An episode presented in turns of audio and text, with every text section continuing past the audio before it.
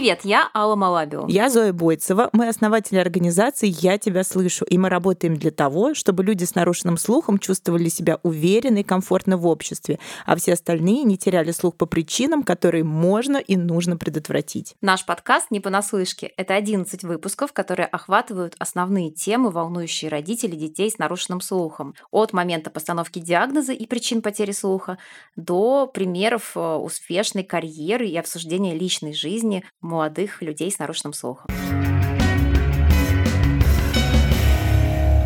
Моя дочь родилась в 2015 году. В роддоме мы прошли все необходимые обследования, в том числе и акустический скрининг новорожденных.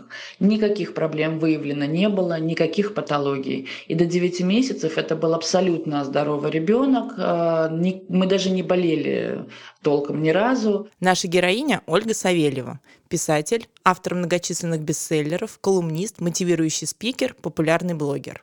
А еще Ольга, мама девочки Кати с двумя кохлеарными имплантами. Как и все дети сейчас в России, Катя прошла аудиологический скрининг в роддоме. Нарушение слуха у нее тогда не нашли, но позже девочка слух все-таки потеряла. Выяснить, почему такое возможно, нам помогла врач-сурдолог отоларинголог Евгения Шевченко.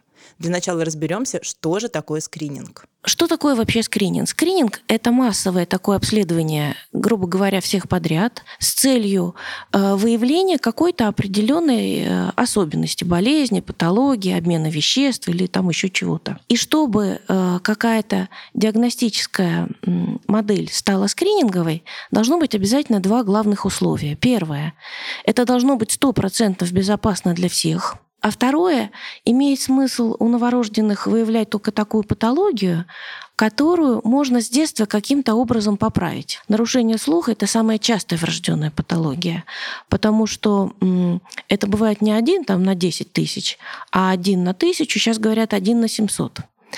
О чем мы говорим, кто это 1 на 700? Это ребенок, который имеет серьезное двустороннее снижение слуха третьей, четвертой степени глухоту. Именно этот ребенок э, будет отставать в развитии в речевом, не будет копить речевой опыт. Сейчас, э, конечно, выявляются все нарушения слуха. Односторонняя глухота, слабенькие потери. Несмотря на обязательный скрининг, многие родители узнают о том, что их дети не слышат в самых странных обстоятельствах. Порой узнать об этом удается случайно.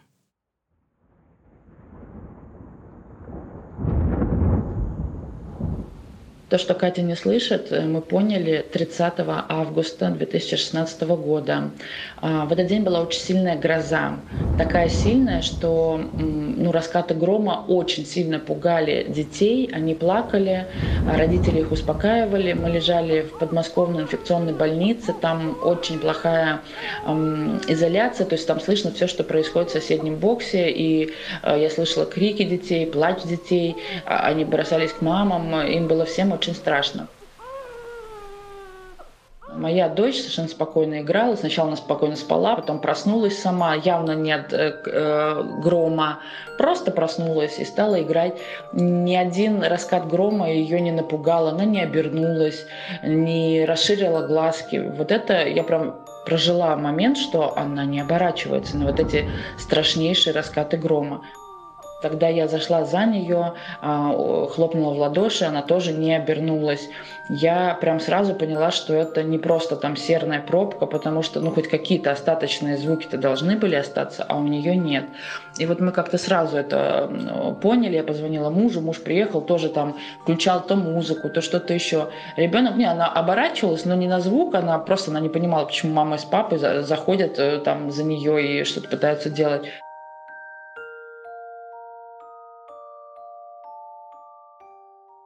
Очень важно первый или не первый ребенок в семье, потому что мама опытная или неопытная, со вторыми детьми приходят очень быстро, потому что видят разницу. С первым ребенком иногда семья говорит, вы знаете, такой спокойный мальчик, такой спокойный. А вот наша старшая прям там вот на цыпочках идешь, там скрипнула половица и все. Поэтому вот это вот спокойствие, а потом э, все помнят, как забирают э, ребенка из роддома, и видели это у своих или у знакомых детей громко что-то хлопнуло, это реакция мора, раз, ручки раскинул, вздрогнул. Безусловно, реакция на звук бывает вообще до года. Потом формируются поисковые реакции. Можно смотреть, там поворачивается на игрушки. Как ни странно, это тоже не очень просто. Потому что если раз так сбоку махнуть там желтой погремушкой, и ребенок смотрит на нее, он почему смотрит? Потому что она звук издала или потому что в боковое зрение что-то яркое попало? Тут можно ошибиться. Вы знаете, когда не было скрининга, а я же начала работать до скрининга, и средняя, э, средний возраст диагностики приближался к трем годам, а, все мамы рассказывали, как вот копирку одно и то же. Сначала вот у мамы возникает тревога, потом ей все говорят, что ну что ты придумываешь, ну хороший ребенок, ну о чем ты? Потом мама начинала, и был всплеск тревоги, почему он не откликается на имя, там кричит у песочницы «Наташа!» Все дети обернулись, кроме Наташи. И говорят, у ребенка характер, она не должна вот все время там так слушать. Раньше, если спро- спросить, вот любого человека вообще, который про тему слуха ничего не знает, в каком возрасте можно э, ребенку проверить слух? И люди совершенно спокойно отвечали, ну как ему проверить, он же маленький, вот когда подрастет. Скрининг сыграл даже вот в сан-просвет э, вот этом направлении такую роль, что сейчас уже так никто не отвечает. Сейчас говорят, а какие-то приборчики есть маленьким, тоже проверяют. Поэтому это уже э, не месяцы, это уже годы сэкономило для реабилитации. Что я хочу сказать коротко на эту тему. Есть такая прекрасная проба, гороховая. Ее можно провести Э, с любым ребенком берется две одинаковые баночки. Ну, вот типа там кухонных, где лежит горох, собственно. Но только одна из них чем-то заполнена, типа гороха, а другая пустая. И перед ребенком возраста 4, 5, 6 месяцев или постарше на расстоянии, они не рядышком, в двух руках, а не меньше 50 сантиметров, начинают их потряхивать. Слышащий двумя ушами ребенок должен сразу посмотреть на ту баночку, из которой уходит звук. После этого делают маленькую паузу, меняют там руки и повторяют это трижды. Если три раза из трех ребенок посмотрел из двух одинаковых внешних баночек на ту, из которой выходит звук, то ему зачет. В принципе, немножко можно успокоиться реально. Он локализует звук, и звук этот не очень громкий. Были раньше такие таблички, можно там гречку, можно там дробь трясти, и каким частотным диапазоном это соответствует. А что делать, если вот наконец-то родители или там специалисты детского сада вот как-то додумались, что, наверное, что-то не то, наверное, нарушен слух, куда бежать родителям? К сурдологу. Есть государственная служба, в каждом регионе есть и сурдологический, там областной кабинет, городской кабинет. А потом есть частная служба. Ольге повезло. Врача в инфекционной больнице оказался слабослышащий муж, поэтому она сразу поняла, что ситуация серьезная. И она сказала, ребята, это не шутки. Конечно, я дам вам направление к отоларингологу, он посмотрит ушки, он там сделает, промоет ушки, серные пробки и все прочее, но, скорее всего, это не они. Мои дочери сделали все необходимые аудиологические обследования, КСВП, АССР. Это, конечно, ничего не, скажет непосвященному человеку, но по факту, если вот а, объяснять, например, обывателю, то спящему ребенку дают э, большой диапазон звуков прямо в мозг, чтобы он, ну понятно, что любой другой, любой человек э, проснется от громкого звука. Если ребенок не просыпается, а нашей дочери дали там 120 децибел, и она вообще просто спала спокойно и даже, что называется, ухом не повела. Это означало глухоту. Четвертое степень нейросенсорной тугоухости. Вот такой у нас был диагноз. Это диагноз, это прямое направление на кохлеарную имплантацию. То есть, если был остаточный слух, то там еще можно было думать, может быть, не делать КИ. КИ – это вот кохлеарная имплантация. Но у нас вариантов не было. Я для обывателя всегда говорю, что уровень звука 120 дБ – это вот как будто ты спишь на колонке на рок-концерте и отлично высыпаешься. Ну, то есть вот слух потерян полностью. Получается, что Катю, как и всех детей, обследовали, но нарушения слуха не нашли. Что же случилось? Для ответа на этот вопрос нужно разобраться с причинами нарушения слуха. Причин много. Вот это так, знаете, как и пишется в учебниках, полиэтиологическое заболевание. И до того, когда была развита генетика, Вот были все эти факторы риска, если любую маму с пристрастием рас, расспрашивать, как она перенесла беременность, чтобы ни разу не выпить там таблетку аспирина, там, не перенести температуру, это маловероятно. Поэтому в рассказе, если очень как бы вот так вот с пристрастием его анализировать, какие-то условно подозрительные факторы есть почти у всех. Очень многие люди всегда говорили про прививки. Ну, как только появились две вещи, возможность провести генетический анализ и а, вот эта отметочка скрининг прошел, скрининг не прошел, выяснилось, что больше половины, до 70%, это врожденное генетическое. Но вот про слово генетика а, тоже массово до сих пор все люди говорят, какая генетика, у нас все хорошо слышат. А между тем, как самая частая вот эта мутация коннексиновая, она передается аутосомно-рецессивно, это и означает, что мама, папа и все родственники слышат хорошо. Потому что у них одна мутация, которая вот отвечает за вот эту особенность, а другая обычная. И она доминирует, и она не позволяет проявиться нарушению слуха. То есть правильно я понимаю, что и мама носитель этого гена, и папа, и они папа. Не, не знают про это совершенно, но вот так вот они встречаются, и с вероятностью 25% у них может родиться глухой ребенок. А можем ли мы говорить, что каждый восьмой человек на планете имеет тот или иной э, рецессивный ген тугоухости? Вот э, не хочется обмануться, это похоже на правду, но поскольку я не могу вот вспомнить в уме источник, на который я могла бы сослаться, я думаю, что это может так, такое быть. Дело в том, что каждый человек носит в себе десятки генов разных болезней значительно более ужасных, чем тугоухость. Но поскольку они все редкие, то популяция, она, в общем-то, защищена. А каждый конкретный человек не защищен ни от чего. Поэтому иногда вот сейчас, когда говорят про генетическое консультирование, там какие-то пытаются составлять на более частые мутации вот эти обследования, там у жениха и невесты, есть такие попытки. А все равно это не гарантирует здорового ребенка никогда. А как беременность будет протекать? А как роды будут протекать? А чем потом ребенок может заболеть? Но кроме генетики есть и внешние причины для нарушения слуха. Среди приобретенных, конечно, воспалительная. Атит, средний атит довольно редко приводит к каким-то роковым последствиям.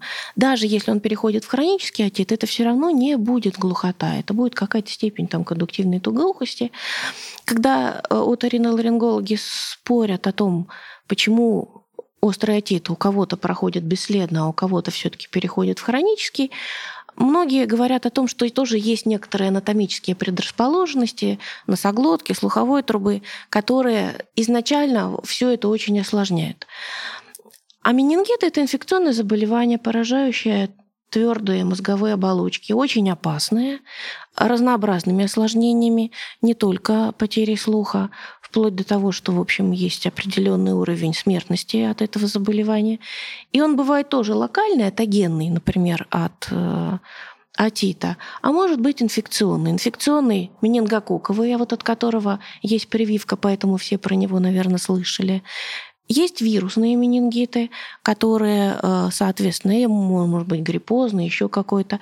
Есть бактериальные менингиты. Мы уже упоминали, что Ольга с дочерью находились в инфекционной больнице как раз из-за менингита. Катя заболела менингитом 24 э, августа 2016 года.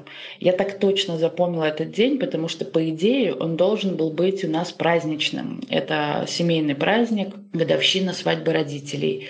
Но она в этот день не проснулась.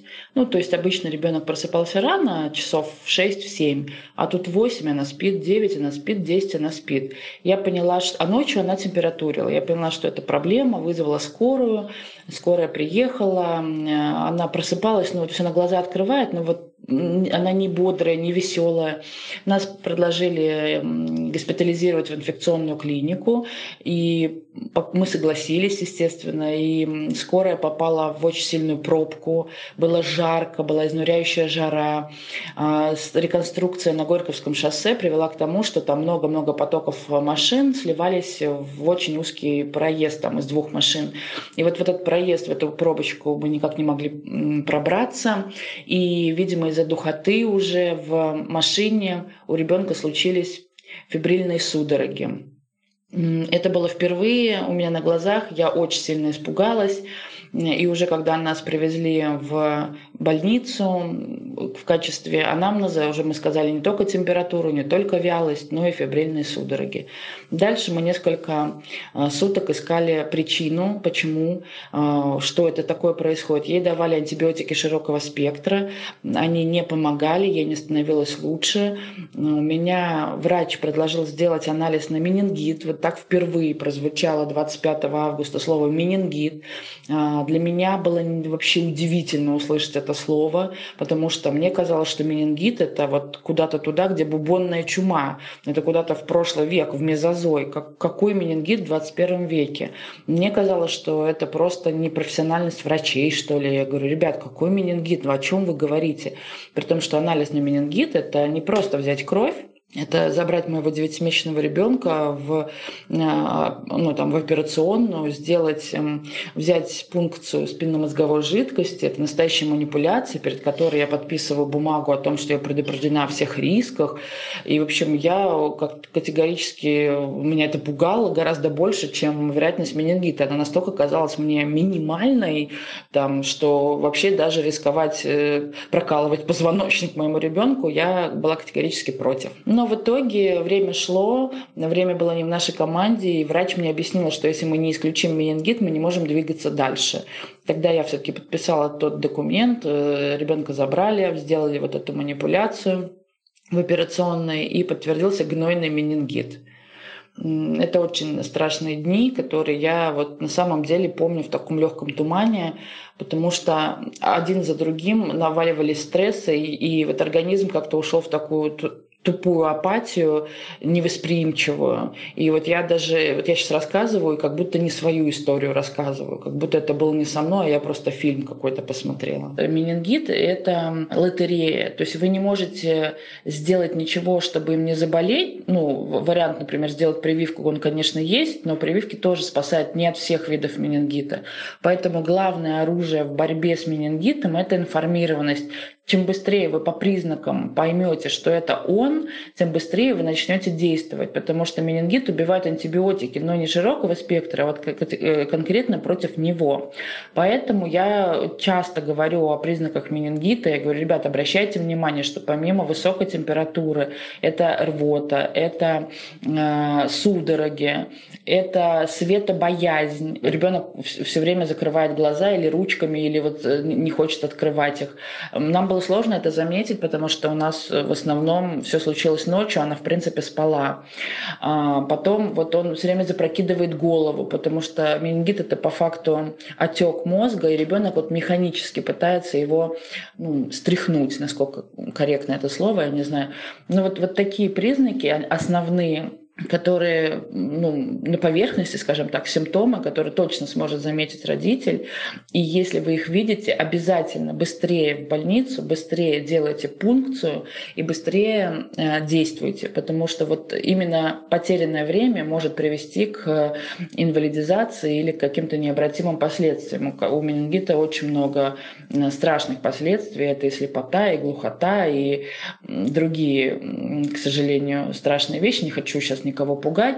Просто лучше знайте, что вот э, рвота, судороги, э, запрокинутая голова, светобоязнь – это все признаки менингита. Если, не дай бог, вы обнаружили это у своего ребенка, действуйте. Ну, когда возникает менингит, это все так тяжело и страшно, что тут думать не о чем. Родители вызывают скорую помощь, и они попадают в инфекционное отделение – разрешают или не разрешают там как-то навещать детей, это зависит от условий, там есть ли боксы и все. Но дальше они выписываются. И когда они выписываются, обязательно у них есть последующее наблюдение. Если ребенок был говорящий, и вдруг он начинает говорить хуже, не проговаривать окончания, появляется смазанность какая-то, или он не реагирует на звуки. Ну, это очень сильно заметно. Ну, особенно если у тебя да, был говорящий, слышащий ребенок, да, если он, наверное, перестает реагировать, это правда сразу бросится в глаза.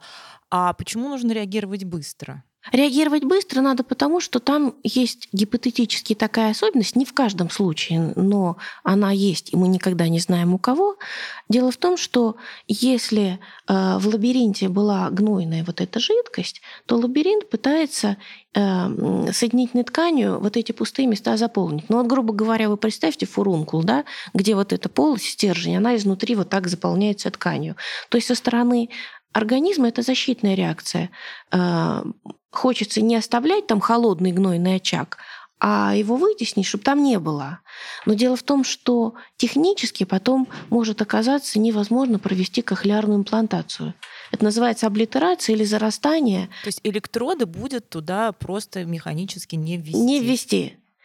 Какие бы ни появлялись, но есть э, специальные виды, там два коротких электрода.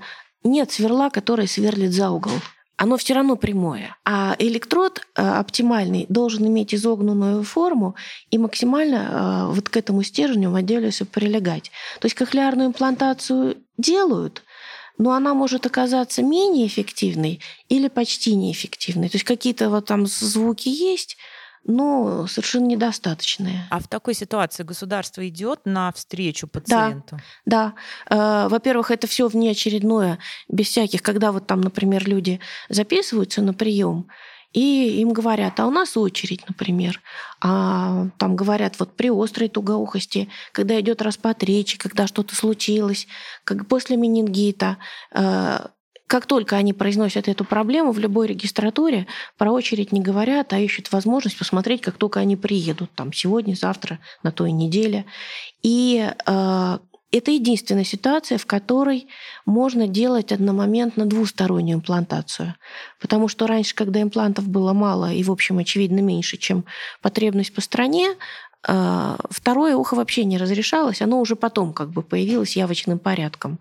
Но здесь э, можно делать два сразу, потому что через полгода может оказаться, что уже невыполнимо. А вообще, давайте немножко поговорим про время, потому что, ну, когда я, например, узнала, что мой ребенок не слышит, я практически ощущала, как время уходит сквозь пальцы. Мне казалось, что я потеряла уже невероятное количество времени, которое никак не вернуть. И, в общем, я прям гнала, гнала, гнала. И многие родители так делают. Вообще, правда, ну, вот это вот какая-то спешка, спешка, вот такая паника, э, ощущение, что все кончено, а ребенку там год и восемь, например. Время у нас очень важный фактор.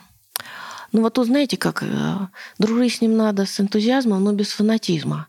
То есть получается, что время может работать против вас, время раб- может работать на нас. И надо четко понимать, как оно работает сейчас – и когда нет ощущения, что вот мы уже начали занятия, начали адаптацию, начали привыкание, что-то сделали, и оно работает, на нас еще не работает, ну, счет на минуты не идет. Это не, не кислород, без которого там дышать нельзя. На дни не идет. Недели уже жалко, а месяц это каждый месяц уже жалко. Тут вот тут очень такая тоже интересная вещь. Вот, допустим, э, выявили э, снижение слуха, не обязательно после менингита. Сейчас вот доступна кохлеарная имплантация, раньше ее так не было в близком доступе. И получается, что э, надо вроде слуховой аппарат и занятия. Если аппарат не будет помогать, то тогда... Мы это вот тоже период ожидания исследовали. Период ожидания от выявления глухоты до проведения кохлеарной имплантации от 3 до 8 месяцев в среднем. И, в общем, 8 месяцев жалко. Потому что если бы это время был хотя бы даже один аппарат, то качество занятий было бы принципиально другое. Это тоже доказано сурдопедагогами, что если вот, например, два ребенка, ну, условно одинаковых, потому что все дети разные, двухлетних с врожденной глухотой, один носил аппарат, а другой не носил, то реабилитация после подключения импланта у них пойдет как с высокого старта и с низкого. Я уже не говорю про такие бытовые вещи, что если ребенок привык носить аппараты, и у него есть вот это терпение к народному телу и все, они легко перейдут на имплант. А если ребенок вообще ничего не, не привык э, давать на ухо, надевать, то тогда все эти неприятности, там в луже помыл, в компот уронил. В итоге у нас получилось, мы сделали операцию в октябре, а в ноябре уже случилось подключение звука. Я прекрасно помню, это был 2016 эм, год. Мы в ноябре случилось подключение. Как большинство детей, Катя на подключении плакала, потому что мозг ее за вот эти буквально три месяца, а, что он был в э, кромешной тишине, отвык обрабатывать звуки. И когда звуки вернулись в ее жизнь, это был стресс, а не радость. Это нам кажется, что вот ты не слышал, теперь ты снова слышишь, ты должен захлопать в ладоши и засмеяться. Нет, это стресс очень сильный, она плакала, она сдирала эти э, импланты первое время, ну, в смысле, речевые процессоры, потому что она не понимала. Ей гораздо проще было в тишине. Но буквально с каждым днем она вот просыпалась, и она понимала, что в тишине ей не хватает информации. Дайте слух, дайте я буду слушать, что вот барабан, вот погремушка, вот мама говорит, вот что-то происходит. И первый раз на громкий звук она обернулась, это сделала нам подарок. Э, то есть она на громкие звуки оборачивалась сразу, там через неделю, а на Новый год, вот 2016-2017 наступал, она обернулась на собственное имя. Я была на кухне, готовила, она пошла в комнату, уже она ходить начала, потому что ей был вот уже годик. И э, я ей кричу «Катя», и вдруг она оборачивается. И вот я помню, что я заплакала, потому что она обернулась на звук собственного имени. То есть не просто громкий звук, хлопнувшая дверь или что-то упало, а просто обычный будничный мой голос. Катя, э, я ее позвала, и она обернулась и услышала, и пришла. Нарушение слуха у ребенка. Это страшно? Сейчас, вот сколько, три года у меня ушло на принятие. То есть для меня глухота — это просто другой язык, другой мир. Он не хороший, не плохой, он просто другой. Я, например, поставила себе цель, сейчас у меня Катя еще пытается вмонтироваться в мир звуков. Максимальная реабилитация требует, чтобы не было у нее э, желания помочь себе жестами. Поэтому мы пока не вводим язык жестов в обиход. Ну, то есть нужно, чтобы она не жестами объяснялась, а словами, чтобы ей хватало лексикона объяснить, что она хочет. Потому что самое первое время, когда мы только сделали операцию, она, у нее все время был соблазн жестом показать, там, я хочу пить. И нужно было все время изображать, что ты не понимаешь, что, что ты хочешь. Она показывает, пить, что, что, есть, играть. Ну, то есть задача была выглядеть, мама выглядела все время такой непонимашкой для того, чтобы ребенок вынужден был сказать, да пить я хочу, пить. Вот. И вот сейчас нужно, чтобы она всегда говорила. Но когда она чуть подрастет, я думаю, что ей будет лет 7 или 8, мы, наверное, с ней вместе пойдем и выучим язык жестов, потому что этот необходимый язык, он тоже в некотором моем понимании международный, чтобы понимать людей, э, которые им владеют. Это очень важно. Но мне, мне вот важно это, в принципе, овладеть этим языком. Я все время говорю, что ничто не сделало меня такой слышащей, как глухота моей дочери. И надо быть благодарным за опыт любой, который послан в жизни. Я очень надеюсь, что я смогу ей, моей Кате, тоже передать вот это чувство благодарности. Значит, ей нужно было через это пройти. И чтобы она смогла ценить тот факт, что у нее есть слух, снимающийся, съемный, она в любой момент может отключить звук этого мира, а потом опять включить. То есть это в каком-то степени даже бонус. Вот я, например, иногда хотела бы отключить, а не могу, а она может. Стараюсь смотреть на это как на бонус.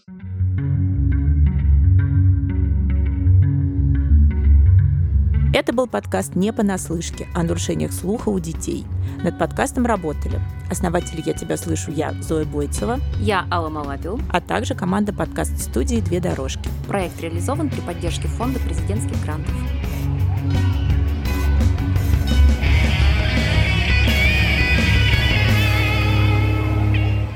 Я Дима, мне 14 лет и у меня кохлеарный имплант. Подпишитесь на этот подкаст, оставьте ему оценку и отзыв, нажмите на кнопку «Помочь» на сайте archive.ru.